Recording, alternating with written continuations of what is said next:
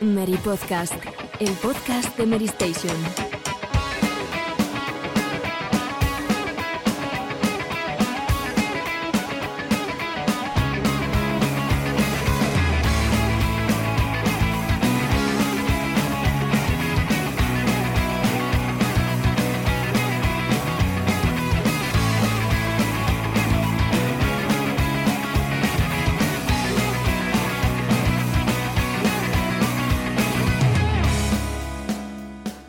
Muy buenas a todos. Bienvenidos una semana más al Mary Podcast. Una semana más estamos de vuelta y aunque parezca mentira, faltan ya menos de dos meses para, para el E3 2021. Es alentador poder decir esto, sobre todo para los que nos apasiona la actualidad del medio. Y es eso lo que nos compete a nosotros, contaros qué está pasando en una industria que no para, a pesar de los retrasos y de la incertidumbre que rodea a la nueva generación de consolas. Resident Evil 8 Vilas es el nombre de este programa, el vigésimo séptimo episodio de la decimocuarta temporada. Caray. Al igual que Days Gone, que al final ha sido protagonista durante estos últimos días por todo menos por lo que seguramente a Sony le hubiera querido que hablásemos del título. Y es que su estreno se va a producir en PC este próximo mes de mayo. Pero como digo, vamos a hablar de muchas más cosas del título de Sony Vende Studio que no son precisamente el estreno en PC. Eh, no sin antes eh, pasar a las presentaciones de mis compañeras y compañeros de hoy, pero por supuesto también recomendaros que os paséis por el programa de la pasada semana dedicado a los 40 años, 40 años de Donkey Kong, que quedó, eh, la verdad es que bastante, bastante bueno el programa de nuestros compañeros de lo retro. Paula, ¿qué tal? Buenas tardes, ¿cómo estás? Muy bien, la verdad. Estaba mirando el calendario, de hecho, y la próxima vez que nos reunamos, este equipo del podcast, ya estaremos a punto casi de, de estar ya jugando a Resident Evil eh, 8. Así que con muchas ganas de comentarlo luego, porque la demo me ha encantado y te deja ahí con ganas de más, con la miel en la boca. Muy bien, Borja, ¿qué tal? Buenas tardes. Buenas tardes, pues todo muy bien y con ganas de empezar ya a hablar sobre los temazos que tenemos hoy. Pues sí, eh, ahora sí, ¿qué tal? Muy buenas, pues yo soy un poquito miedica, así que no juego a Resident Evil 8 y no creo que lo haga cuando se lance, pero bueno, os escucharé muy atentamente. Y que sí, tú eres de. Yo sí lo voy a jugar, pero, pero bueno, yo comparto ¿eh? tu, tu, sentimiento. Quien no puede estar esta semana es Alejandro, que se tiene que ausentar por, por, diferentes motivos, así que le mandamos un fuerte abrazo. Nosotros, yo creo que ya sin más dilación tenemos todo listo. Ah, nos aprovechamos al cinturón y comenzamos. Titulares.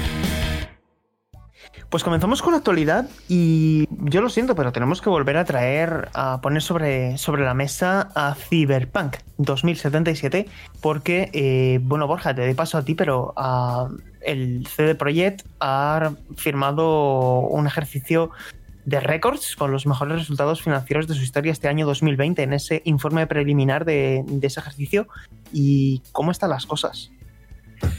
Sí, para hacernos una idea, ha conseguido el doble de ingresos de lo que consiguió en el año de, de estreno de The Witcher 3 Will Hunt. Algo que, por otra parte, mmm, a mí tampoco me sorprende mucho porque ya apuntaba maneras, ¿no? A pesar de todos los problemas que ha tenido el juego en su lanzamiento, recordemos que 8 millones de reservas eh, ya de antelación y 13 millones de ventas mmm, justo pocas semanas después de, salir a la venta, pues eh, ahogan en cierto modo esa, esa, mala, esa mala mm, prensa que se ha ganado a lo, largo, a lo largo de estos meses. Es que era un juego muy, muy esperado. Y también es verdad, en, en honor a la verdad, que cuando salió The Witcher 3, eh, el estudio todavía no tenía no se había construido esa gran reputación, ¿no? Porque fue a partir de, de The Witcher 3 cuando la gente se empezó de verdad a, a, a, seguir a CD Projekt Red, a pesar de que The Witcher 2 había sido un buen juego. Hmm.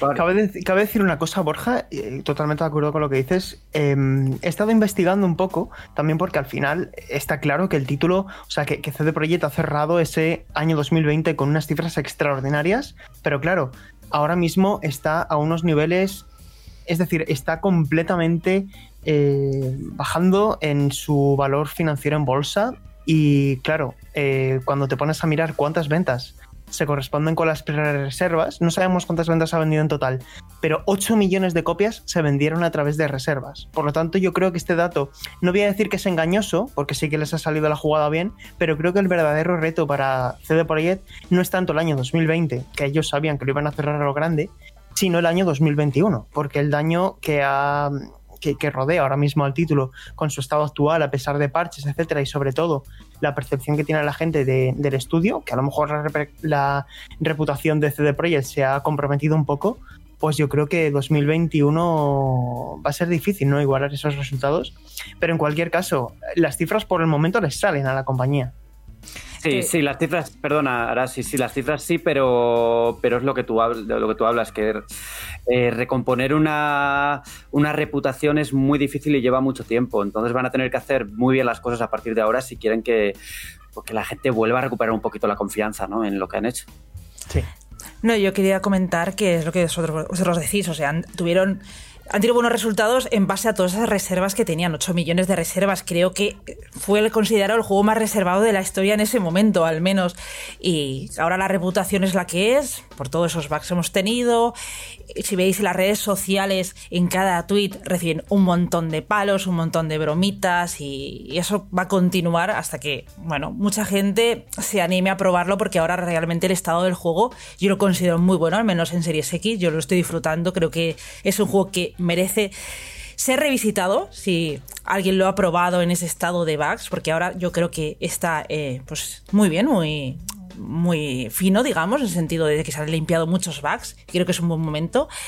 Pero ese San Benito le va a costar, le va a costar de, eliminar, porque no sé si se acabará Cyberpunk como ese Mass Effect Andromeda, que al final se ha quedado la imagen de juego con bugs y ya no es así después de aquel gran parche que, que se lanzó.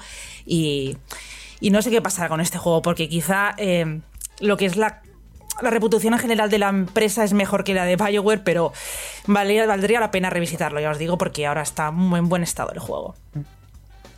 A mí me gustaría agregar una cosita ya para terminar con esta información, y es que el compromiso que tiene CD Projekt, de acuerdo con el informe que publicaron este mes de enero, cuando mostraron la hoja de ruta para este año 2021 alrededor de Cyberpunk 2077, estaban por un lado el parche 1.1 y el 1.2, que en total suman más de 50 gigas, si no me equivoco, y coincido contigo, Arasi, el resultado ha mejorado mucho, a pesar de que yo sigo opinando que si bien es un título de notable alto, a mí no me parece del todo sobresaliente, porque creo que le fallan más cosas aparte de, del tema bugs, que sí que es verdad que se está mm, corrigiendo.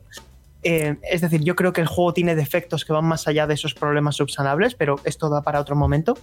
Y a partir de la aplicación del parche 1.2 se han comprometido a eh, free DLCs que ahora creo que lo que voy a comentar ahora a continuación puede mm, permitirnos vislumbrar un poco por dónde van a ir los tiros. Y a finales de año, la actualización gratuita para compradores del juego en las consolas de pasada generación en Xbox Series y PlayStation 5, que yo personalmente es cuando recomiendo a la gente que le dé una, una segunda oportunidad o una primera oportunidad al juego, porque ahí sí que tengo la esperanza de que el juego va a ofrecer una mejora evidente, nunca mejor dicho, una mejora que se aprecia a la vista y que mm, pues también permita tener una fotografía más aproximada de lo que tenía el estudio en su cabeza, ¿no? Es extraño que apuntes eso, ¿eh, Sergio? Porque yo que lo juego en Series X lo noto, digo, este juego quizá eh, no, no lo jugaría mejor en, One X, ¿no? A nivel de, calidad gráfica y en PS5, que encima se muestran menos NPCs en pantalla, pues, pues sí que se disfrutaría más en ese sentido, en la Next Gen. Sí.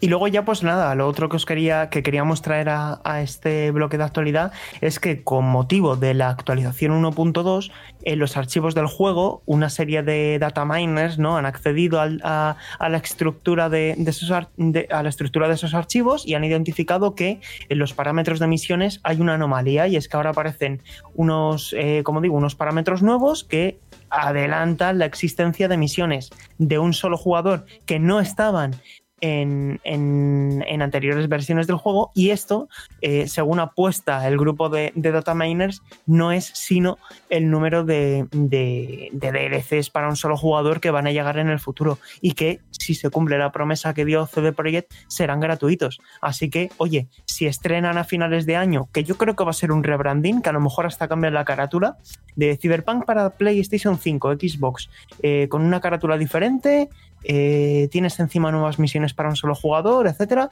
No sé, yo creo que, van a intentar redimirse un poco, ¿no? Con todo esto en la segunda mitad de año. Sí, indudable y es lo que tienen que hacer, ¿no? Eh, volver a recuperar la confianza de los jugadores, primero arreglando el juego como puedan, evidentemente. Eh, las promesas que se hicieron, pues son promesas y muchas veces eh, vendes una cosa de una forma que luego no puedes estar a la altura. Y yo creo que en ese sentido el juego no va a dejar de ser lo que es ahora, pero pues con pues pasado ya un tiempo prudencial, el rendimiento ha mejorado y el rendimiento mejorará aún más y cuando salgan las versiones de nueva generación, pues eh, podremos ver el título en consola como teníamos que haberlo visto mm, prácticamente desde el principio, ¿no?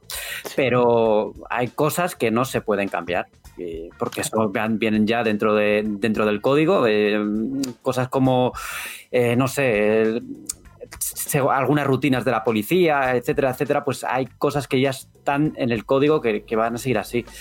Pero por lo demás, eh, contenido gratuito, las expansiones y, volver a edificar lo que, lo que han derrumbado con, con este lanzamiento fallido. ¿Tú vas a esperarte, Borja, a la versión de nueva generación? Sí, yo voy a esperarme. Ya, ya que he esperado varios meses, pues no me importa esperar más. Creo que haces bien, ¿eh? Quedo para la versión optimizada, sí. Yo personalmente haría lo mismo en tu, en tu lugar, ¿eh? Pero, pero bueno.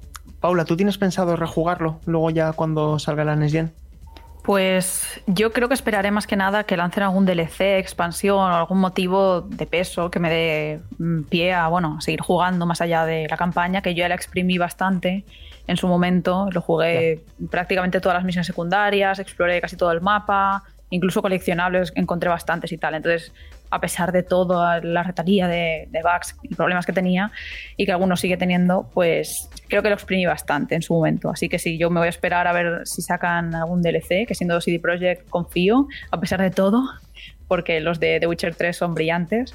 Así que bueno, a ver qué tal, a ver si nos permite conocer más de algún personaje o viajar incluso a otra área o algo. O que, veremos. O que amplíe el romance ese Paula, que vaya decepción y vaya chasco me lleve con algún personaje femenino, ¿eh? Bueno, lo voy a dejar ahí, pero dije, yo dejo de jugar este juego. Y se lo dije ahí a, mi pareja, digo, mira, yo este juego ya paso. me han puesto unos romances que no me gustan. Ah, no sé, a mí sí que me gustó. Es más profundo el Harvest Moon. Jolines, ya está. El Stardew Valley, oye. Sí, a ver, bueno, era un poco sencillo, pero no sé. Hmm. Muy limitado. Pero mejor, mejores que los de Assassin's Creed, ¿no? Espero. Sí, eso sí. Sí, eso es fácil. Sobre todo los del Valhalla. Por favor. Bueno, donde no hay romances más que uno es en, en Days Gone. Y yo creo que este tema da para, para largo, o sea, da para largo y tendido. Y yo creo que podemos dividir la información alrededor del título de Vende Studio en dos. Por un lado, el reporte que publicaba la pasada semana Bloomberg, que nos puede servir para entender un poco por qué han ofrecido esas entrevistas los antiguos responsables de, del estudio, John, eh, Garvin y, Jeff Ross, que son, digamos, los dos bloques que vamos a tratar a continuación. Así que, Borja, eh, si nos puedes hacer una radiografía rápida de lo que decía básicamente Jason Schreier en su artículo de, de, Bloomberg, creo que la gente también puede entender un poco por qué ha sonado tanto el nombre de Days Gone 2 durante estos últimos días. Sí, Days Gone salió en 2019 y desde entonces Vende Studio pues, ha trabajado en un proyecto para, hacer una secuela, ¿no? Lo que pasa es que según Jason Schreier, y todo apunta a que es cierto, eh, Sony pues ha tirado atrás el proyecto en gran medida por la recepción a nivel de crítica, ¿no? Que mm, lo comenta John Garvin en una entrevista eh, con David Yeff, que es el creador original de God of War. Eh, que para, para, una empresa como Sony, pues, las notas de Metacritic son muy importantes. Y hemos llegado a un punto en el que todas las grandes producciones tienen que ser o juegos de 9 para arriba o no valen. Y juegos de 7, pues resulta que son malos y que no, no, entran dentro de, de, la previsión de las compañías, a pesar de que, de que Days Gone ha vendido bien, pero también comentaba el otro director de, de Days Gone que juegos de, que los juegos de este tipo tienen que vender muchos, muchos millones para, para, justificar su lanzamiento. Entonces aquí vemos que es que las cosas no son tan fáciles y aunque desde Twitter o desde nuestra visión podamos decir que, joder, se ha vendido tan bien, si fue el juego más vendido de 2019, ¿por qué no sacan una segunda parte? Claro. Pues es que a veces pensamos que somos los que más sabemos todos, ¿no? Todos sí. los usuarios y los, y los periodistas también. Y hay muchas cosas, hay muchos matices que igual tenemos que, que analizar y pensar, ¿no? Pero desde el punto de vista, a ver, yo lo que veo es que la gente quiere una secuela, aparentemente. Ahora bien, mmm, lo suficiente como para justificar la inversión que una secuela tendría que tener, porque también el punto de partida de la secuela no sería el mismo presupuesto que tuvo la primera parte, sería más. O sea, lo comentó, la, lo comentó también el director, ¿no? Que partirían del el coste final de Days Gone, que fue mucho más caro de producir de lo que habían previsto inicialmente. Yo creo que a nivel creativo tendría sentido una secuela. De hecho, he escrito una, una, columna en Meria hablando un poquito al respecto de esto, porque he de dejar claro que a mí el juego original no me gustó. Me parece un título que le sobra mucho, muchas horas, que es una especie de título de laboratorio, donde hay un montón de elementos eh, juntos que al final no terminan de, funcionar. Pero bueno, sí que es verdad que a nivel creativo, insisto, creo que tendría sentido una secuela, pero a lo mejor no a nivel financiero. Y es que las declaraciones que ha hecho eh, John Garvin, por complementar un poco lo, al, documento de, de Bloomberg, eh, pues John Garvin, el codirector de Days Gone junto a, a Jeff Ross, que abandonó eh, Vent Studio a finales del pasado 2020, en diciembre, eh, ha comentado en, en, una entrevista con David Jaffe, que fue el, el, creador original del primer God of War de Play 2, que las puntuaciones de, de Metacritic ya no solamente es que sean eh, importantes, es que son determinantes, hasta el punto de que, eh, según sus palabras, y cito textualmente, esta es la realidad de Sony. La puntuación de Metacritic lo es todo.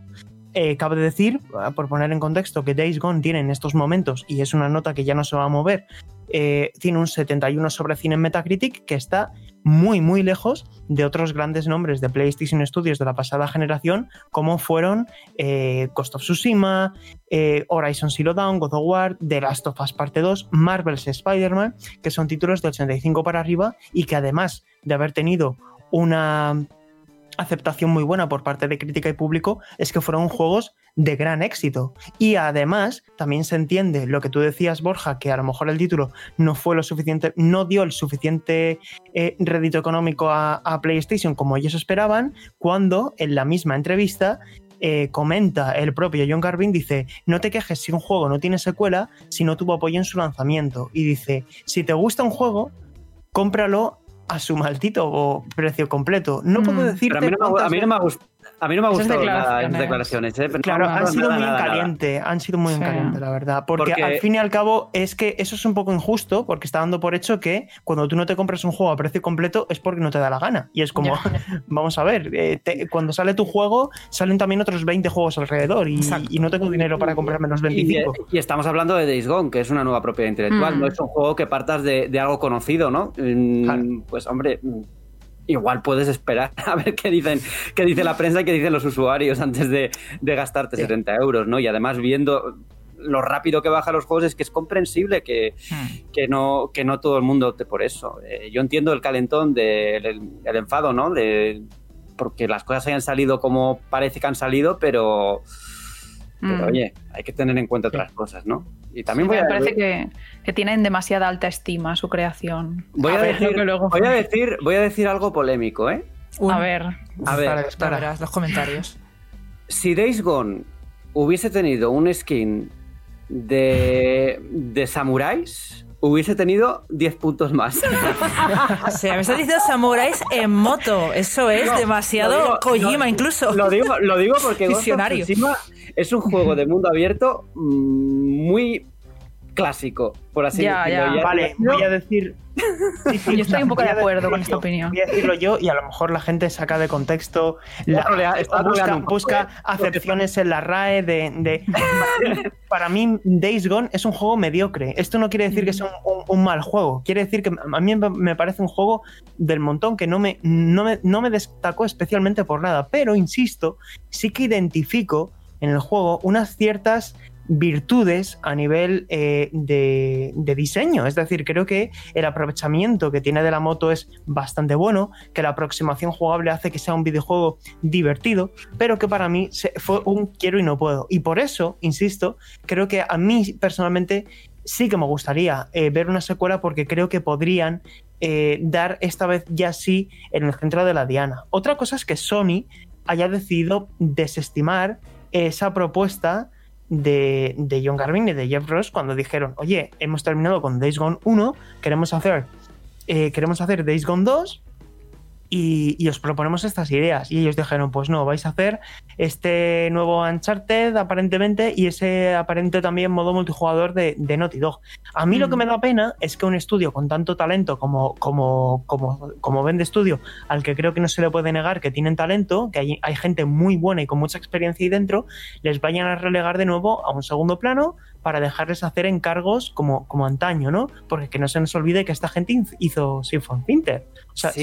Ojalá un remake de Symphony Filter, por favor. Entonces, es que, pero... puestos a hacer remakes, ya basta, por favor, de, de Last of Us para traerlo sobre la mesa. A mí, por ejemplo, no me hace ninguna falta teniendo ya el, el, sí, el remaster en PS4 es como ya tenemos suficiente él y Joel, por favor, dar carpetazo al asunto, como mucho una tercera parte ya, que yo tampoco lo vería, pero bueno, ya sí eso pero es que da una, mucha pena porque estudios como esto, Ben Studio, Naughty Dog, tal, están centrando demasiado en estas grandes IPs súper triunfadoras de 10, uy, obras maestras, en darles una y mil vueltas que al final acabas cansado y se pierden todos estos títulos, todas estas ideas, estas mm, propuestas para nuevas IPs y es una pena porque luego salgan bien, salgan mal, al menos mm, dan ese paso valiente adelante de tratar de lanzarlas y, y poner un nuevo proyecto sobre la mesa que puede resultar un gran éxito para el futuro. Pero es que al final estamos tan centrados en secuelas, venga, la parte número 7 de esta cosa clásica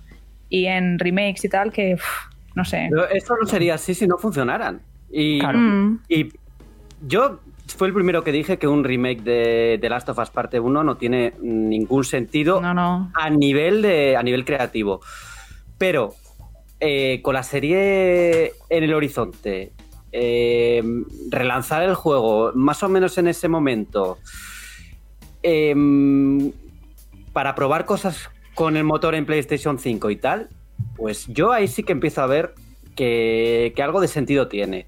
Y este, este remake. sentido para el bolsillo de chiquín, chiquín, pero bueno, pero es que al final. Eh, no, obviamente, pero. Reportar sus propiedades intelectuales y no se arriesga tanto bueno. Eh, eh, sí, sí, solo digo que, me da pena a nivel personal porque no están apostando tanto por el usuario, por el preservar el legado en general de, títulos clásicos. Es más, venga, va, lo que está triunfando ahora. Claro, claro, claro. Eso no, quita, eso no, quita, eso Y de todas formas, eh, Vende Studio no estaba con, este de Last of Us. Era, no, no, ya digo, era, por mencionar otro proyecto que me ha venido a la mente en este, en este contexto, digamos. Que por cierto, yo una, una Uncharted sí quiero.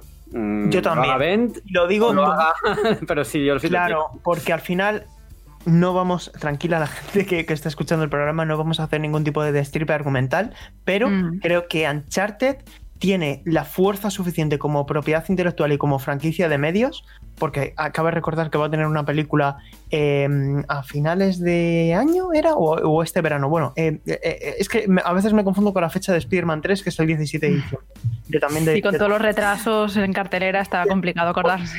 Sí, pero, pero bueno, que quiero decir que, que Uncharted tiene mucho potencial como licencia y creo que puede tener recorrido con otro personaje que no sea Nathan Drake. Y ya se demostró con el, con, con el legado perdido. Señoras. El Uncharted Novia, sí, que está francamente bien. A mí me gustó mucho y para mí está en el top 3 de experiencias dentro de la saga de la saga Uncharted. Otra cosa que a mí me preocupa y que también quiero poner sobre la mesa, y jolín, está quedando como el programa un poco eh, hater de Sony, pero quiero decir, somos transparentes y decimos las cosas como son. Amigos of War eh, me parece un videojuego extraordinario y Marvel's Spider-Man lo disfruto muchísimo, Ghost of Tsushima también, pero hay una cosa que a mí me preocupa un poco con PlayStation Studios y es que no sé si identificáis como yo una gran diferencia entre el enfoque que tenía Sony en la pasada generación y esta. Y es que en Play 4 tuvimos un montón de nuevas propiedades intelectuales como Horizon, Ghost of Tsushima, Days hmm. Gone, la reformulación de God of War, una nueva interpretación de Spider-Man en el universo de los videojuegos. ¿Y ahora qué, nos espera? God of War 2, Horizon 2, un más que probable Ghost of Tsushima 2, Marvel's Spider-Man 2, casi seguro que también está en desarrollo. Quiero decir, oye, no nos olvidemos de las nuevas IPs porque la propia Sony ha demostrado que se les da muy bien crear nuevas propiedades intelectuales. Entonces, yo no quiero que Play 5 sea un un episodio 2 de Play 4. Claro, pero, hay que esperar. Normal, hay que esperar todavía a que, a que se desarrolle la generación, porque también la PlayStation 4 eh, también empezó con Killzone, también empezó eh, con Uncharted 4, también empezó pues con títulos continuistas de PlayStation que luego, pues, eh, con el tiempo, seguro que hay nuevas. Porque yo creo que estoy convencido de que habrá nuevas. Esperemos. Y también Si la gente también pide secuelas, pues es lo más fácil para ellos y es lo que va a gustar y saben que van a vender de primera mano. Luego ya sacarán IPs, pero yo lo veo totalmente comprensible y, seguramente que la gente se vuelque con God of War 2, con la, segunda aventura de Aloy y todo lo que tenga que venir. Por cierto, lo que decís de Days Gone y otros juegos que han fracasado como The Order, por ejemplo, yo siempre lo he dicho, a mí me gustaría, me gustaría ver un The Order 2 porque a mí ese juego me pareció que tenía mucho potencial y quizás sea también el caso de Days Gone, aunque yo no lo he jugado, pero he visto jugar eh, lo que vosotros decís, que tiene algunas cosas buenas y otras cosas muy malas, pero yo creo que en una segunda parte podrían hacer las cosas mejor y oye, gustar mucho más y obtener mejores notas en Metacritic, porque estoy viendo las notas ahora mismo de Disgo en Metacritic y os digo que la nota de los usuarios es muchísimo mejor que la de la prensa. Muchísimo mejor. Y eso es muy raro en Metacritic. Así que bastante gente le ha gustado. ha gustado mucho a la gente. y eso también hay que entenderlo. Por eso a mí insisto, me da rabia que no vaya, que, que, aparentemente no vaya a tener una secuela porque, por mucho que yo personalmente no haya disfrutado ese juego, por ciertos motivos, al igual que no he disfrutado muchísimos otros, eso no quiere decir que la gente, por, por regla general, pues, pues ha encajado muy bien. Y Ghost of Tsushima, por ejemplo, sí que tuvo más consenso entre prensa y público, pero es que Ghost of Tsushima, que no se nos olvide que fue el GOTI para los usuarios el año pasado y, y jolín, que, yo creo que, que, Days Gone tenía, tiene todavía potencial como saga, en, mm. definitiva. Sí, además. Y, que, y, una, y, una, última cosa, lo de The Order, a mí también me gustaría un The Order X 1887, pero hay que decir que a finales del año pasado, bueno, no fue a finales, fue el año pasado, eh, Oculus, eh, la compañía de Oculus de, Facebook, compró mm. At Down y yo creo que esto ya elimina un poco de la ecuación la posibilidad de una secuela. ¿eh? Yo creo que estuvo eliminado desde, desde casi desde el pero, sí, no. lo, que lo que habláis de Days Gone, eh, también es verdad que el juego no salió excesivamente bien en el lanzamiento. Tenía bastantes problemas, eso se castiga también en la prensa muchas veces. Y ahora el juego, pues en PlayStation 5 va a 60 frames y va muy bien, ¿no? Eso ha cambiado bastante. Eh, yo creo que yo no, no, me he terminado el juego, he jugado unas cuantas horas. Eh, me gustó lo que jugué. Entiendo que luego tiene ciertos desequilibrios y tal que, que le pasa un poco como a muchos juegos actuales, ¿no? Que son demasiado largos y se alargan mm. demasiado. En el, terminan siendo repetitivos. Sí por querer ser siempre de mundo abierto. Y cuando haces un mundo abierto tienes que, tienes que cuidar mucho el ritmo y que las cosas no se hagan repetitivas porque es muy fácil caer en eso. Y yo creo también, eh, concuerdo con Arasi, en que una secuela, y es que esto lo decía de uno de sus directores también, pues ellos conocían los fallos de Days Gone mm. y sabían lo que hacer para que en una secuela pues se sintiera, los errores que habían tenido pues se subsanaran, ¿no? Ahora, pues de momento parece que no van a tener oportunidad de, intentarlo de nuevo. Ellos dicen, de todas formas, según el, el artículo de Jason Schreier, eh, están trabajando en algo propio. No, hay, no ha trascendido qué, porque al principio eh, estuvieron en el proyecto de Uncharted, luego parece que, que no, y ahora verán qué ha quedado la cosa. Eh, ellos, recordad también que Bent también ha hecho Uncharted, trabajó en El Abismo de Oro, el juego de PS Vita, que por cierto me gusta mucho. No sé si lo habéis jugado. Sí, sí, sí la estrené con ese juego y Virtua Tennis 4. y también lo que discrepaban con el artículo de Jason Schreier es eh, que en Naughty Dog, Jason Schreier escribía que en Naughty Dog, pues algunos de broma ya decían como que, que Bend Studio era Naughty Dog North. Y en cambio el director de Days Gone decía, mira, eh, nuestra relación con Naughty Dog era colaborativa, no que, no que fuéramos como los vasallos, por así decirlo, ¿no? De, la empresa, ¿no? Entonces, eh, no sé. en qué quedará esto, pero me extrañaría que no hubiera un Uncharted nuevo. No sé de quién, pero me extrañaría que no hubiera uno. A, a, mí lo que me extrañaría es que ese juego no esté ya en desarrollo. Sí, sí. ¿Sabes? No, o sea, no que sé lo harán. tiempo. Hmm. Y otra cosa que me preocupa es Naughty Dog, en el sentido de que hace poco pues, su presidente dijo que el, que el estudio pues, había intentado desde hace muchos años es ser capaces de hacer varios juegos a la vez, varios juegos importantes a la vez y que no habían sido capaces nunca. Mm. Que siempre terminaba teniendo uno el foco principal y el resto quedaba como muy poca gente trabajando, a pesar de que sean varios, o sea, a pesar de que el estudio esté dividido mm, para, para ello, ¿no? Para que puedan hacer varios proyectos a la vez, pero que no lo han conseguido todavía ni a día de hoy. Y, lo que comentábamos el otro día, también eh, fuera de micro, ¿no? Por línea interna, que a lo mejor lo que nos anticipa ese posible remake de, The Last of Us, que también adelantaba Bloomberg en su artículo, es que, eh, que luego lo comentaba Jason Schreier en, en el Mix Mac, Mimax Show de, Ben Hanson, el ex de Game Informer, que a lo mejor este remake posible de The Last of Us no es sino una manera de familiarizarse con el hardware de PlayStation 5 mientras empiezan a trabajar en otros proyectos de mayor envergadura que actualmente estén en preproducción. Pero bueno, veremos. Yo espero y confío también en una cosa que apuntabais vosotros hace un rato, chicos, que, que, que, PlayStation nos ofrezca nuevas propiedades intelectuales esta generación una vez tengamos toda la oleada de secuelas. A mí me extraña de todas formas que Naughty Dog diseñe un remake de, de, The Last of Us y no se lo ceda a otros. O sea, me extrañaría que fuera de ellos, pero bueno, es que cosas más raras hemos visto en esta industria, la verdad. Pero, pero Veremos. Me, me resulta chocante. A mí también, a mí también. Eh, y, quiero confiar, por ser optimista, que si es Naughty Dog la que va a hacer el remake es porque quieren agregar cosas. No me refiero a cosas narrativas, sino aspectos jugables. Que hagan del de primer de Last of Us un título más ambicioso a nivel jugable. Lo cual yo personalmente no vería con malos ojos en caso de que finalmente exista un remake de, The Last of Us. A, ver, Sergio, yo voy a hablar claro. Eh, aquí fui el primero que dije mmm, no es necesario el remake de The Last of Us en Twitter y voy a ser el primero que me lo compre si sale. Así que Día cero. No, lo, digo, lo digo un poco así, pero. Eso pasa con Nintendo ser, mucho, ser, ¿eh? Hay que ser sinceros, hay que ser sinceros. De la misma forma que dije que me he comprado Breath of the Wild, eh, perdona, Skyward Sword, eh, Skyward Sword HD, pues también sí, diré que yo caigo. Mm, sí, claro, claro. Pero como, como moscas. Oye, chicos, una cosa. A, a, mí lo, no sé a vosotros, pero a mí lo que me llamó también del Days Gone es ese aire de la serie Sons of Anarchy, no sé si os suena, la serie de los moteros.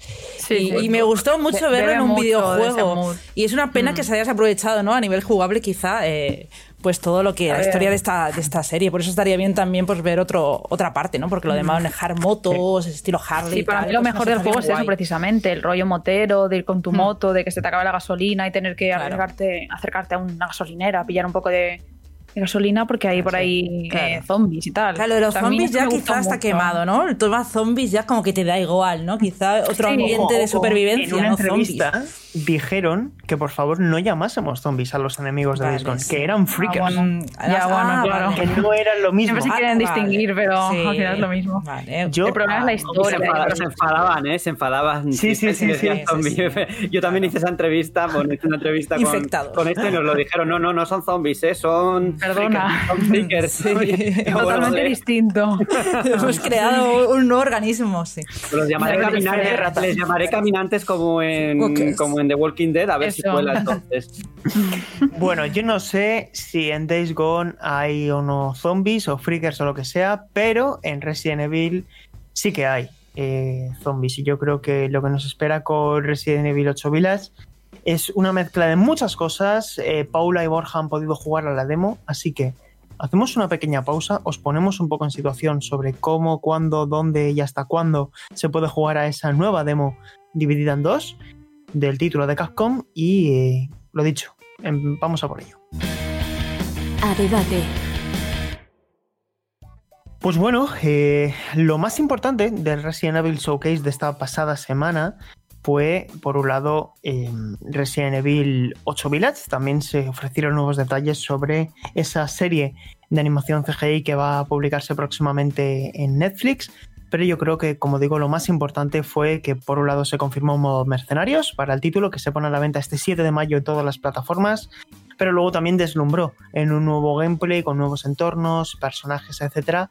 Y eh, como digo, pues aparte de los detalles técnicos que os invitamos a que leáis en la página web de, de Station, que tenemos ya todo recogido sobre aspectos relativos a resolución, FPS, configuración con y sin ray tracing, en fin, todos esos aspectos estrictamente técnicos que son un poco empalagosos, pero bueno, yo creo que, que, también se quedó un poco, fue un poco extraño el lío que nos hicieron con el contenido de esta, de esta demo os hago un pequeño resumen sobre cómo, insisto, las fechas, etcétera, que se puede acceder a esta segunda demo del videojuego y a partir de ahí que Paula y Borja nos cuenten sus impresiones.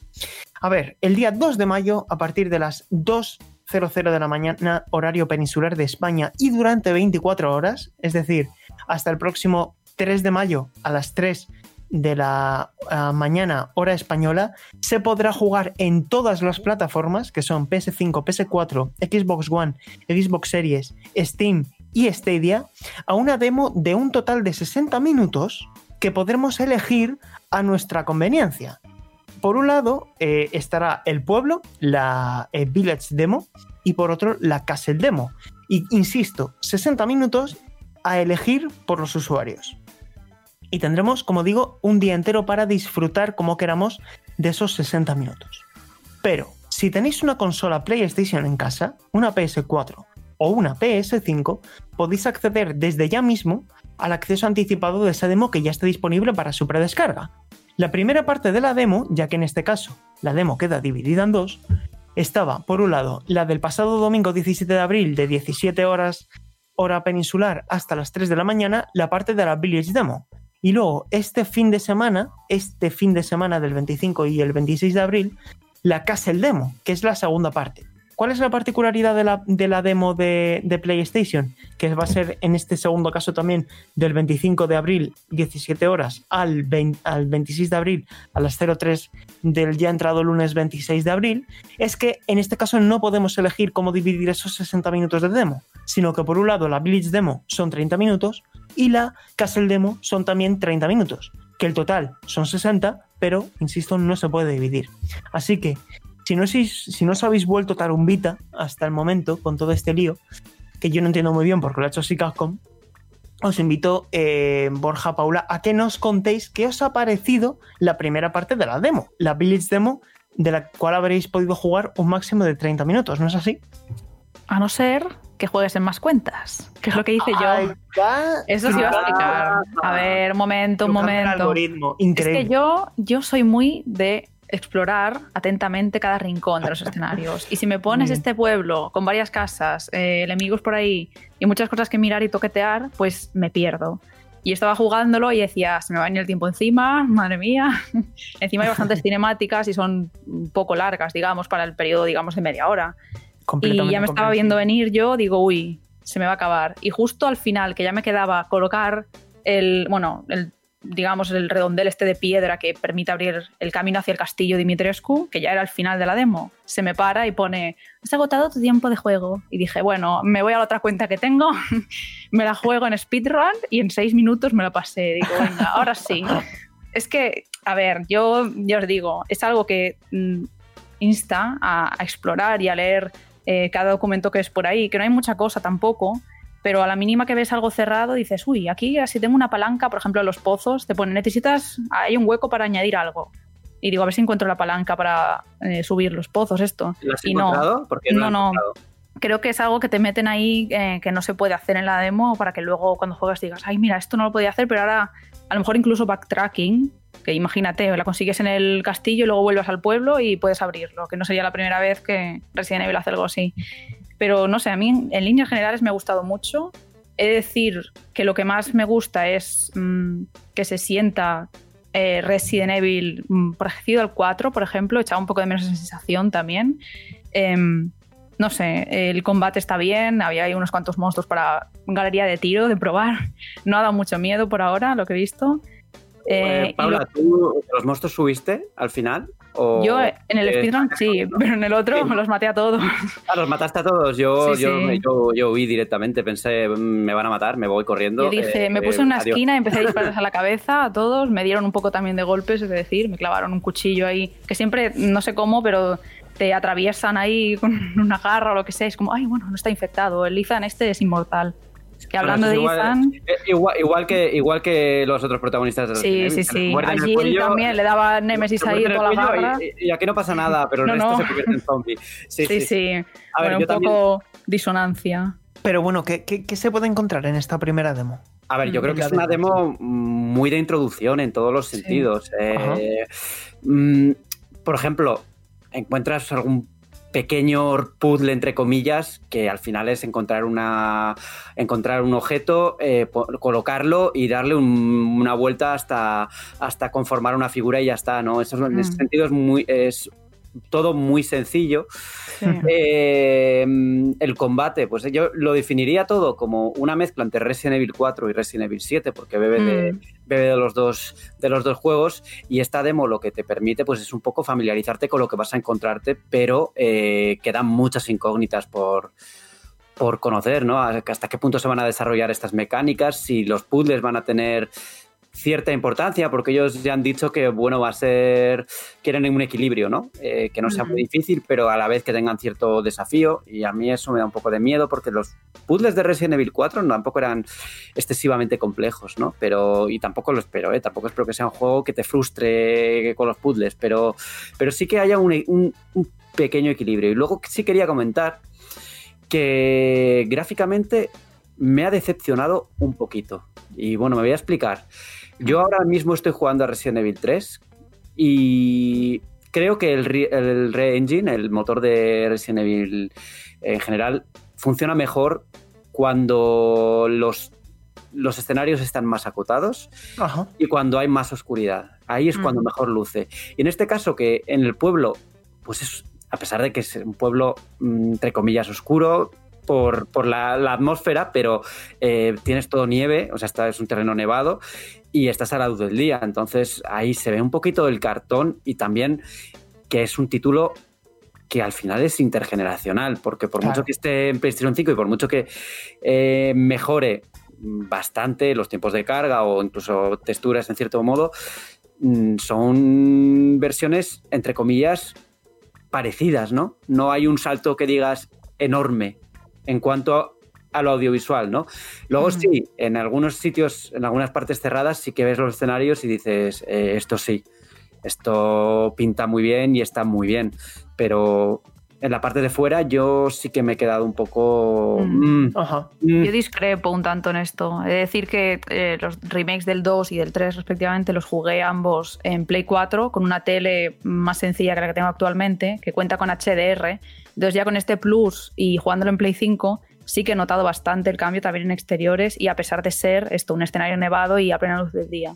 Lo que yo personalmente he visto peor en el apartado gráfico son los enemigos, porque no sé qué pasa que al moverse o no sé, las texturas es como lo veo de peor calidad que el resto. O sea, ves el escenario como de mejor calidad y el monstruo viniendo para ti ahí con los pelos volando y un poco calidad cuestionable. Eh, lo que sí, por, el otro, por otro lado, me ha sorprendido mucho es el, em, la captura de movimiento, digamos, de los labios, el sincronización labial que tienen los personajes al hablar, eh, por supuesto en inglés, pero es sorprendente cómo clavan cada palabra. Em, yo por eso lo recomendaría esta ocasión jugar en idioma original. Probé de hecho cada run, digamos, de la demo en un idioma y no me ha gustado mucho el doblaje que tiene en español en esta ocasión, así que recomendaría en inglés. Y eso. Por eso, precisamente, porque sorprende y es más inmersivo si ves a los personajes hablando y, bueno, realmente diciendo lo que están diciendo. Me gustaría poner una cosa sobre la mesa y os, traslado la pregunta, Borja y, Paula, a ver si estáis de acuerdo. El, pasado febrero hubo una entrevista muy interesante a Peter Fabiano, que es el, productor de Resident Evil 8 Village. Y hablaba un poco, reconoció que habían tomado a Resident Evil 4, que por cierto en el Resident Evil Showcase se confirmó para Oculus Quest 2 Resident Evil 4 VR en, primera persona. Y lo que venía a decir en esa entrevista es que ellos siempre, eh, digamos que tuvieron en, su objetivo con este Resident Evil 8, que no deja de ser también una especie de secuela directa de, del séptimo episodio, dijo, notaréis muchas inspiraciones con Resident Evil 4 eh, hay muchas sorpresas para manteneros siempre alerta. Y aquí es la clave y por lo que os pregunto después de haber jugado esta demo. Dice, los jugadores encontrarán un equilibrio entre combate, exploración y resolución de puzzles. ¿Creéis que este octavo título, donde creo que sois muchas las personas que ya habéis encontrado como una amalgama de, de géneros y una amalgama de estilos de juego que está por ver cómo se condensa todo, ¿no? Si no va a ser un poco querer abarcar demasiadas cosas, pero ¿estáis de acuerdo en que va a estar equilibrado por lo que habéis visto entre ese combate, survival, exploración, puzzles? Eh, para mí es difícil de determinar porque, como he dicho antes, esta demo es muy introductoria y combate un mm. poco, por no decir solo una, un momento de combate como tal. Y puzzles también, pues muy poquito, ¿no? Eh, es que no, no, ha, no, ha, dado tiempo. Yo no podría contestar ahora mismo. es que ha sido muy poco. Lo de media hora te acota muchísimo y ya te digo, si no y, mm, sabes dónde tienes que ir. Y el propio contenido de esta demo. claro, es como, como diríamos en catalán, facing centimes. Es como un poco de cada cosa, para que tú ya te sepas eh, lo que viene luego con el título final, pero habrá que esperar la demo del castillo a ver si amplían un poco más algunos de los apartados. Pero bueno, por ejemplo, no hemos visto nada de la caza esta que de animales y demás que se ha rumoreado. Y el crafteo es un poco como siempre. Eso ha confirmado, ¿eh? lo de la caza. Vale, vale. Em, pero eso, el, crafteo, por ejemplo, lo que hemos visto ha sido munición y, medicina, que es lo de siempre. Hierbas verdes, eh, medicina, tal. Entonces no es algo como súper revolucionario esta entrega. Y no sé, ¿tenéis algo que comentar a nivel de, del game feel, ¿no? Cómo se sientan los mandos. Es un título, eh, ¿creéis que ha dado pasos adelante en ese sentido con respecto al, al 7? Porque a mí el 7 me parece que al final se convierte en un título excesivamente orientado a la acción y me sacó un poco de la mm. experiencia, ¿no? Eh, quiero decir, disfruté más, no sé si lo compartís, la primera parte de Resident Evil 7 que la segunda parte. Mm. Y a mí lo que me preocupa de este título, insisto, es que quiera a lo mejor eh, abarcar demasiadas cosas y luego no, no logre consumar ninguna de ellas. Espero que no sea así, porque Capcom está en un gran estado de forma, pero tengo cierto escepticismo con el juego. Yo creo, yo creo que aquí te respondes tú, tú mismo. En el caso de Resident Evil 7, el cambio se produce a mitad de, mitad de juego. Y en este caso, hemos jugado menos de, menos de o sea, media hora o menos de media hora del principio del juego que no verdaderamente no tiene mucha acción, pero es que eso puede cambiar en cualquier momento. Entonces, mm, eh, yo creo que sí va a tener mucha, yo creo que sí va a tener, ¿eh? yo creo que sí va a tener mucha acción. yo sí que he visto bastante acción en esta demo, comparada con la otra que era muy contemplativa, digamos, el castillo, que sí que era más técnica. Sí, pero pero me da a mí que va a ser al revés, que el, orden, digamos, de los ritmos. Y aquí tal vez te metan una dosis, así una inyección de acción al principio, y luego en el castillo, que probablemente, como vimos en la otra demo, te atrapen y te metan en la celda y tengas que salir a recuperar tu equipo, bla, bla, lo que pasa en todos los juegos casi. Em, en este caso será esa esencia que nos daba del primero, de más miedo, desprotegido, survival, y luego ya volveremos a la acción a tope cuando, cuando tienes muchísimas armas y la munición no escasea demasiado como era el caso del 7, ya ha avanzado un, tanto el título, me da la sensación de que va a ser así este 8. Espero equivocarme porque a mí personalmente me gusta más esa sensación de incluso un poco de angustia que te dan estos Resident Evil, de el, sin ir más lejos, el 2 remake. Estamos ahí diciendo, vamos a, la sala segura, corre que me persiguen. no sé si aquí va a ser igual. Ahora acaba de salir un vídeo que ha compartido PlayStation. Mm. Sale Lady Dimitrescu como si ah, fuera Mr. X avanzado. Ya. eso también lo van a reciclar de, en el juego. Sí, ¿eh? total. Pero, es que funciona, es que en Resident Evil 2 funciona francamente bien. Sí, sí.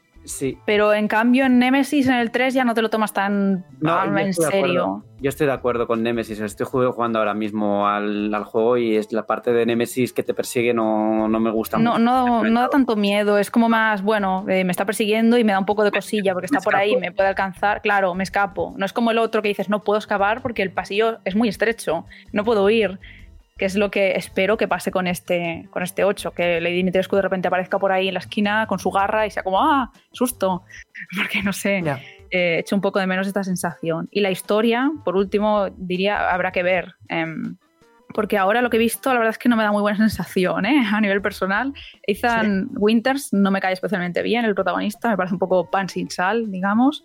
Y, y bueno, todo lo que hay con, con Chris Redfield por ahí, que de repente es malo, uf, no sé, me parece un poco em, Paul V.S. Anderson, guion, ya ver, veremos. Tampoco nos Evil, tampoco hay que volverse muy locos porque nunca No, un guion eh, precisamente de, de Oscar, ¿no? Pero No, a ver, pero yo qué sé, están abandonando muchísimo ya todo lo de Yo- Umbrella, el origen de todo, Hombre, y ahora es porque ya ya- como, bueno, Sí, porque ya han pasado tantos juegos y ha habido tanto y, ha- y se ha hablado tanto Sí. que ya es imposible retorcer más la historia para. ahora para- ya, hombres lobo, vampiresas, venga, ¿qué más? De hecho, parece que, que, que- que Capcom ya no va a volver a numerar propiamente dicho las, Mm. la- las, las iteraciones principales, ¿no? Porque al final Resident Evil 7 fue Resident Evil Biohazard con ese juego de colores en el nombre. Aquí Sí. de nuevo Village es en números romanos el 8. Mm, Eh, no sé cómo se va a llamar Resident Evil 9, pero seguramente tenga eh, la I y la X por algún lado ahí metida.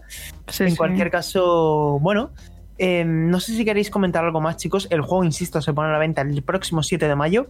Y eso sí, yo aunque no vaya a jugar la demo, o sea, no haya jugado la demo voluntariamente, sí que quiero jugarlo de estreno. Creo que es un título que, que va a merecer la pena. Y oye, a ver si sale bien, ¿no? Eh, vosotros Yo- lo, lo tenéis yo- pensado también jugar de estreno, ¿no? Yo de estreno y estoy muy metido. Yo me, me ha tope, a tope. y, y estoy convencido de que va a salir bien. Yo sí. Sí, yo creo que también. eh, Ya estoy en ese barco también. Ojalá sí, salga sí. bien, sí. Muy mal tendría que, que cambiar la situación, digamos, de todo lo que hemos visto para que, que todo se fuera a pique. Tiene todo muy buena pinta, que algún parche será necesario tal vez para arreglar alguna cosilla, pero la base sólida es buena, o al menos Ajá. lo parece. Así que esperemos que, que cumpla las expectativas, que sea un título del que tengamos mucho que hablar. Pues muy bien, chicos, 20 minutitos hablando de, de Resident Evil 8 Village. Que nos diga la gente en los comentarios si ha podido jugar a la demo de- del título y que nos comenten qué les ha parecido, ¿no? Porque, eh, pues al fin y al cabo, cualquier persona que tenga una consola PlayStation lo ha podido jugar. Hemos visto comparativas en vídeo, como el canal de El Analista de Bits, donde sí que es verdad que da más la sensación de que es un título, como decía Borja, intergeneracional, que tampoco hay demasiadas diferencias visuales entre la versión de PS4 y la de PS5.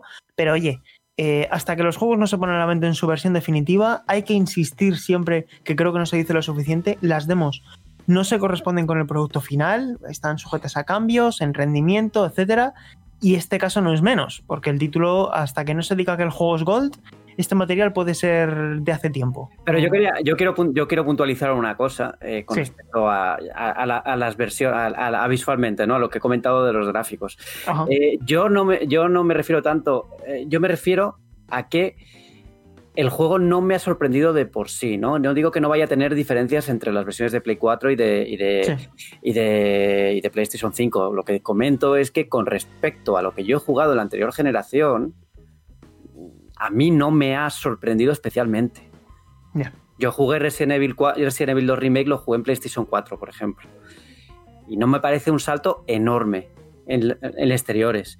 Me parece un juego que podría pasar por un juego de, de esta- de la generación anterior si, si tuviera, pues, eh, no, tal y como está ahora en PlayStation 5, que tiene tiempos de carga muy rápidos, que, claro, algunas texturas, pues, evidentemente no, no, no están al mismo nivel en PlayStation 4, pero que, que a nivel global no me parece un gran salto, es lo que quiero decir. Sí. Para que no Sí, haya malentendidos. ¿no? No, no, yo creo, que se, yo creo que se ha entendido bien lo que quieres decir, ¿eh, Borja? O sea que eh, estoy de acuerdo, ¿eh? Porque es que, bueno, en fin, mm, creo que va a ser un poco la tónica, ¿verdad? De los títulos de este año 2021 que muchos seguramente Horizon no lo hemos visto todavía, pero Horizon va a salir también para Play 4. Y a lo mejor eso pues también puede implicar que- que haya ciertas concesiones para que el juego pueda salir también en la anterior generación de consolas y que no nos sorprenda tanto visualmente, sin que ello signifique que se vea mal. Ojo. Pero bueno. Em, esto es un poquito todo lo que ha dado de sí el, el- debate. Resident Evil 8 Village en tiendas, en formato físico y digital, 7 de mayo. Y este fin de semana, día 25, la segunda parte de la demo. Y luego el día 2 de mayo, la demo durante 24 horas para todo el mundo y todas las plataformas. Vamos a la que estamos jugando, chicos. Pues llegamos al último bloque del programa donde, como siempre, os contamos a qué hemos estado jugando y por qué. Y empiezo por Arasi, que ha estado muy callada. Yo creo que has estado ahí acurrucada por si le damos algún susto. Arasi, ¿a qué has estado jugando estos Ay, últimos sí, días? sí. Bueno, pues yo no he hecho muchas novedades. eh, Cyberpunk y también Monster Hunter Rise. Y sigo ahí enfrascada, así que nada, a terminarlos pronto que llega el remake de Mass Effect. ¿Y qué nos puedes comentar de tus cacerías? Pues sigo jugando sin más, ¿eh? O sea, no me está pareciendo la sorpresa, la joya que me pareció Wall, pero está entretenido y la verdad que jugar con gente pues siempre es divertido. Pero ya te digo que no lo he cogido con tantas ganas que el anterior. No sé, quizás no me parece que tenga la misma frescura a pesar de las novedades que introduce, no, no sé. De momento es lo que me estoy encontrando. A ver qué tal. Paula, tú sé que has estado jugando, de hecho tenemos todavía hay una partida pendiente y no sé qué te está pareciendo el juego, pero le has dedicado ya bastante tiempo, ¿no? Sí, no sé exactamente cuántas horas, pero tal vez cerca de las casi 40 ya. He jugado Ah, muy bien. mucho. Sí, sí, estoy en el rango alto ya. em, ahí no he llegado todavía al monstruo final final, digamos, pero estoy en ello. Porque también le he dado un pequeño parón para acabarme en Yakuza Kiwami 2. Me apetecía también volver un poco a ese mundillo y estoy súper enganchada otra vez. De hecho, creo que estos días me lo acabaré ya.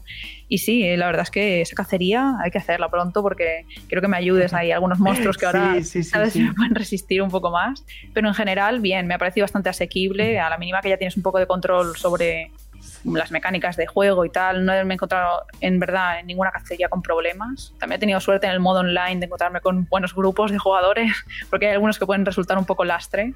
Ya sabéis que el modo online es un tanto más difícil, digamos, las misiones son un poco más complicadas, así que he tenido buena suerte. Y de hecho, antes de enfrentarme a Magna Malo en la partida individual, digamos, en modo historia, ya tenía casi la armadura completa del bicho. Pero sí, sí, bien, yo me lo estoy pasando muy, muy bien en grande y espero que sigan apoyando el título y lanzando, pues eso, más expansiones y demás, eh, incluso alguna que esté a la altura de Iceborne, sería muy guay. Sí. Mm. De hecho, cabe recordar que este mes de abril, seguramente ya finales, porque todavía no ha dicho nada Capcom, pero van a desbloquear el RC, que ahora está bloqueado Sí. a, a RC7. Y eso implica que vamos a tener un mayor desafío, ¿no? Porque si lo amplían a RC8 y RC9, pues la cosa ya va a cambiar, sobre todo si meten más monstruos Apex, que eso ya lo, Mm. es uno de los Uf, grandes locura esos.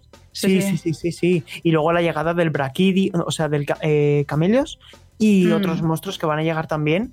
Y oye, si hacen el plan de actualizaciones de Monster Hunter Rise, tal y como lo hicieron con, con World, nos espera un juego para meses y meses y meses. O sea, Sí, sí. Y bueno, Paula, ya que estás, ¿a qué más has estado jugando durante estos últimos días?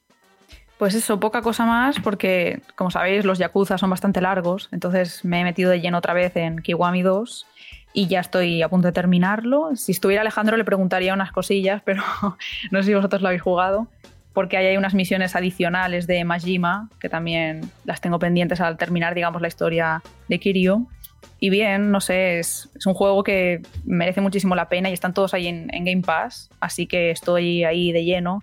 No tenía intención de pasármelos todos de golpe porque son bastante similares eh, uno al otro, digamos, pero sí que es verdad que cuando termino uno digo, quiero seguir eh, explorando este mundo, Kamurocho y el resto de ciudades y tal, como nunca te cansas del todo. Entonces es algo que a lo largo de este año espero acabarme toda la saga entera.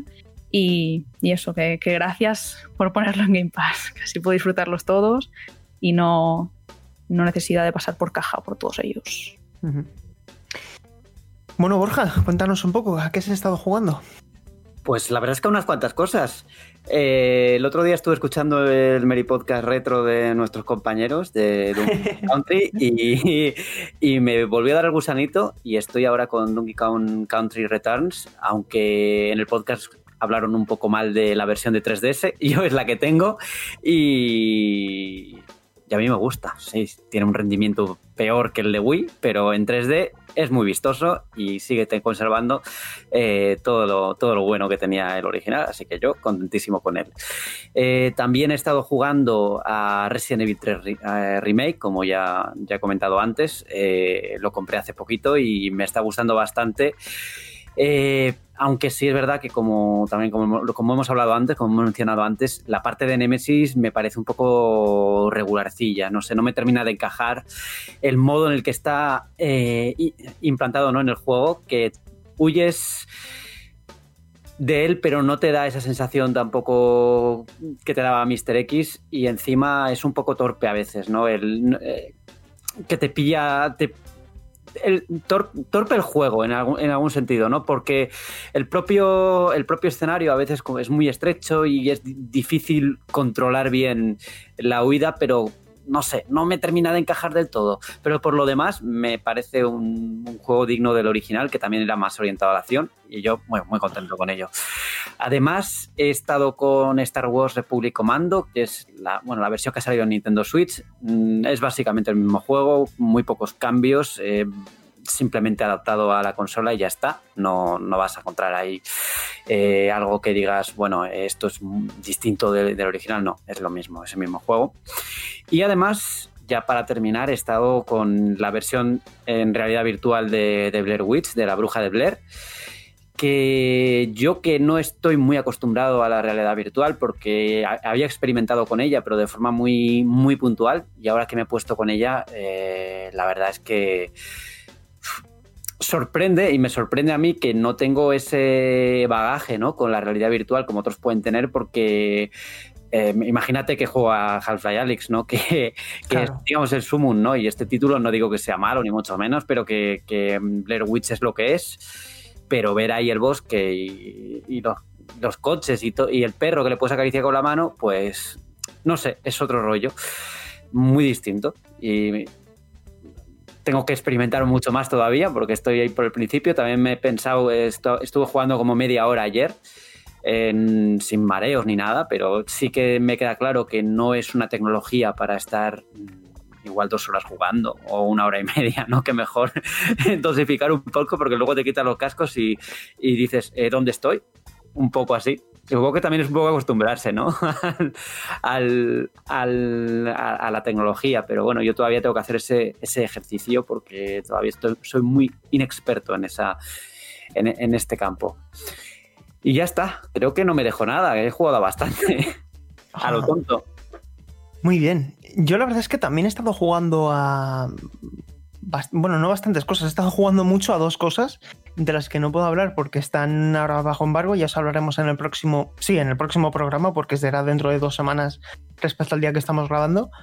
Y a lo que sí he estado jugando, a, colación también del Merry Podcast de la semana pasada, dedicado a Donkey Kong, en este caso Borja, en vez de a, Returns, em, que por cierto a mí también me gusta mucho la versión de 3DS, porque creo que, que Monster Games adaptó muy bien el control que originalmente en Wii era por el control por movimiento y aquí lo adaptaron a botones y yo creo que lo hace francamente bien, a pesar de que sea 30 FPS.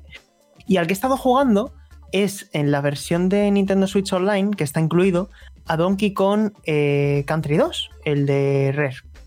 ¿Por qué? Porque para mí la segunda parte de la trilogía original de Rare es la mejor entrega de todas, es la que me parece que tiene, al margen de su banda sonora, que es seguramente la mejor de todas con David Wise, pero creo que a nivel de juego de plataformas eh, es el mejor en cuanto a diseño, en cuanto a variedad de fases y en cuanto a control incluso. Me parece más preciso que el primero y más, eh, más sofisticado que el tercero. Eh, no lo he completado todavía porque, bueno, creo que en ocho horas yendo a la velocidad a la que voy puedo tenerlo terminado. No voy con prisa, sinceramente y además eh, esta versión de Nintendo Switch Online te permite hacer salvado en cualquier momento, es decir, puedes estar en medio de un nivel, haces un lo que se llama un safe state, ¿no? No sé cómo un guardado rápido de estos y es muy cómodo porque puedes parar en cualquier momento, puedes salir de la aplicación, ponerte a jugar otro juego y luego reanudarlo en ese mismo punto.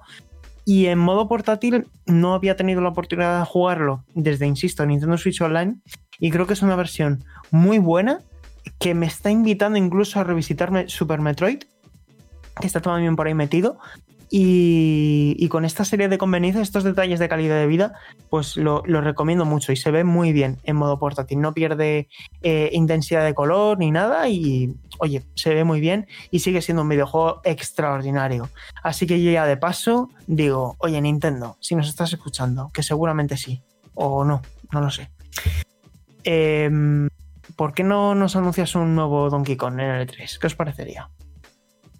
Hombre, genial. Y además, aprovechando esto, eh, justo ya ha salido una noticia de que en la página de Nintendo, de Nintendo Japón han cambiado el render de Diddy Kong por otro. Renovado. nervioso, ¿eh? Así que mantengamos las esperanzas que todo puede ser. Pero Borja, tú sabes lo que significa eso, ¿no? Que pronto nos cae un por limitado, está lo por hecho, o sea... Así que Sergio, prepárate el bolsillo para comprarlo ahora que estará a buen precio. No espero mucho más, ¿eh? De, de otro Donkey Kong. No lo sé, no sé si... Recopilación durante 30 días en formato físico, unidades súper limitadas de la trilogía de Rare de Donkey Kong en cartucho. No les veo por la labor. Ojito, ojito, ojito, que el E3 se avecina interesante y oye, que en cuatro programas estamos ya hablando del E3, chicos. Esto está ya cerquita, cerquita. ¿Tenéis ganas del E E3? Bueno, Mm, a ver. a ver, ¿qué es Pero, A ver, ¿qué son esos, qué son esos- son ánimos tan, tan apagados, hombre? hombre, pues de- respecto a lo del año pasado, no hay mucho hype, digamos, Hombre, si sigue en esa línea. En comparación con el año pasado, que hubo 80 eventos, pues al menos esta Por vez eso. tenemos los tene- tenemos el E3 en el marco, o sea, tenemos sí. varias conferencias en el marco de una misma de una misma feria, que ya Por algo. ese lado quiero tener optimismo, pero no sé. Tampoco Para echaba terminar- de menos esas conferencias a las 2 de la madrugada o peor. A ver, yo sabes lo que echaba de menos. ¿Creéis que creéis que la conferencia de Ubisoft van a terminar bailando? Mm, con Yo creo que va a empezar bailando. Yo creo que van a empezar con Just Dance Sí. 2022. con la separación adecuada. Desde casa, hombre, en videollamada, bailando, cada uno a su rollo. Eso es que otra cosa. No te Eso, y una secuela de Ring Fit y ojo, ¿eh? tenemos el E3 hecho ya. A ver, a ver. A ver, Mejor expansión que secuela, que capaces son de meternos una, una tontería en el aro y tener que Ahora. volver a pasar por caja 80 euros, por Ahora, favor. Estamos, estamos hablando de la compañía que hizo Wii Fit Plus después Dios de mío. Wii Fit. O sea que Yo sigo ahí en el modo campaña, es verdad, también sigo jugando a Ring pero no lo cuento como, digamos, juego porque es más rutina de ejercicio, así que bueno, pero sí, sí, he vuelto y estoy ahí, que es muy larga la campaña. es un juego agotador, nunca mejor un dicho. poco, un poco, sí. Bueno, chicos, no sé si os habéis quedado con, con ganas de comentar algo más. eh, ¿Algún juego que, que se esté, que vaya a salir en las próximas semanas que tengáis curiosidad por jugar o algo? Ni es Replicant. Ni es réplica, Pero. Sí. mm, creo que me voy a esperar un poco porque es el típico juego que al cabo de un mes rebajan casi a la mitad de precio y al contrario de lo que opina el director de Days Gone, yo creo que hay que escoger un poco y si ya compramos Resident Evil a precio completo en su momento, pues no me importa esperar un poquito y, disfrutar de este Nier em, de igual forma, pero un poco más adelante. Que a veces por las ansias compramos todo el día salida y luego se nos acumula y nos agobiamos y es como, ay, no me da tiempo de terminarlo, que se acabe ya, how long to beat, y venga, y no. Y mejor eh, cada cosa disfrutarla a su tiempo, cuando tengamos em, eso, tiempo, valga la redundancia, para disfrutarlo bien. Así que ya veremos. Pero sí, sí, tengo muchas ganas de, de este remake. Pues no sé, chicos, si no queréis decir nada más, yo creo que podemos dar ya por finalizado este vigésimo séptimo programa de la decimocuarta temporada. Y nada, pues os agradecemos como siempre que nos hayáis acompañado, que esta semana no ha estado Alejandro, pero en el próximo programa sí que estará. Y antes de pasar a la despedida, os recordamos que nos podéis escuchar en todas las plataformas de podcast disponibles, en iVoox, en Spotify, en Apple eh, Podcast barra iTunes, en Spreaker, en Google Podcast y también os podéis escuchar en YouTube, que es una de las plataformas donde tradicionalmente pues más acogida ha tenido el Mary Podcast, así que os agradecemos también que seáis fieles a través de la plataforma de vídeo de Google. Y ahora sí, pues ya paso a la, a la despedida, empiezo por ti, Borja. Un fuerte abrazo, nos escuchamos en dos semanas y nos leemos en cuestión de horas en la revista. Pues eso es, nos vemos dentro de, bueno, nos escuchamos dentro de, de un par de semanas. Hasta luego. Paula, un fuerte abrazo, mucha salud y nos escuchamos en dos semanitas. Pues sí, un abrazo a todos y nos escuchamos próximamente. Otro abrazo para ti, ahora sí, espero que, que vayan muy bien las cosas también por allí, por, por Barcelona. Y nada, un fuerte abrazo. Un saludo a todos y lanzo una pregunta alternativa. ¿Alguien no va a jugar a última al Resident Evil 8 porque tiene miedo? También lo pasa mal el 7 y tiene miedo del 8. Ahí lo dejo. Qué ganas de sufrir, ¿verdad? Sí, fantasma. jugar a cosas que no dan miedo. Claro, ya no son zombies, son fantasmas. ¿Esto qué es? Yo también me despido, Sergio Carlos González. Ha sido un placer que nos hayáis acompañado en este programa del Mary Podcast. Nos escuchamos en dos semanitas. Chao, chao.